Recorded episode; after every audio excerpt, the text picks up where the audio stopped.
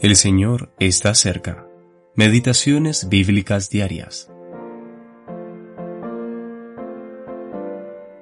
Jonás se levantó para huir de la presencia de Jehová a Tarsis, y descendió a Jope, y halló una nave que partía para Tarsis, y pagando su pasaje, entró en ella para irse con ellos a Tarsis, lejos de la presencia de Jehová.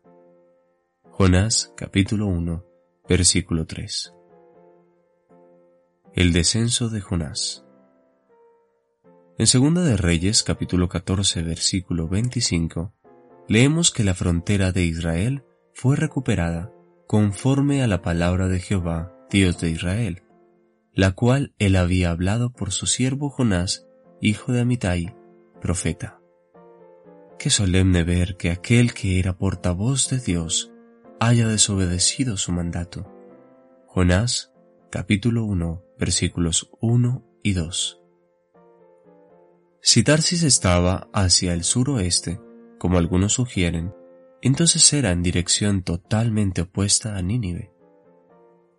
Jonás estaba tratando de huir de la presencia de Jehová, a pesar de las palabras de David.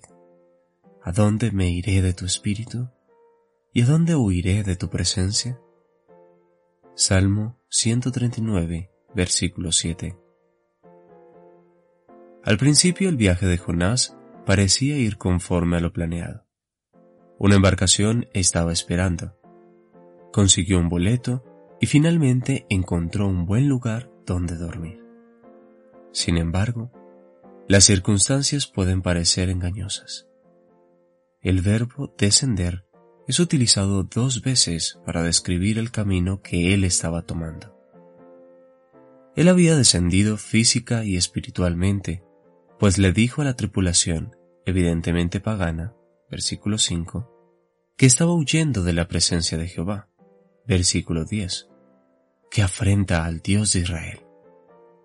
Sin embargo, los atributos divinos de que Jonás quiso ocultar a los ninivitas, que Dios es clemente, piadoso, lento para la ira y grande en misericordia, capítulo 4 versículo 2, lo seguirían a las profundidades del mar y hasta el vientre del gran pez. Dormido ante el peligro que él y la tripulación enfrentaba, finalmente se despertó para descubrir que no podía esquivar a Dios, sino que debía postrarse ante su disposición para bendecir. Capítulo 2, versículo 9. El apóstol Pablo hizo eco de las palabras del patrón de la nave Despiértate tú que duermes, y levántate de los muertos, y te alumbrará Cristo. Que podamos caminar con diligencia, no como necios, sino como sabios, aprovechando bien el tiempo, porque los días son malos, entendidos de cuál sea la voluntad del Señor.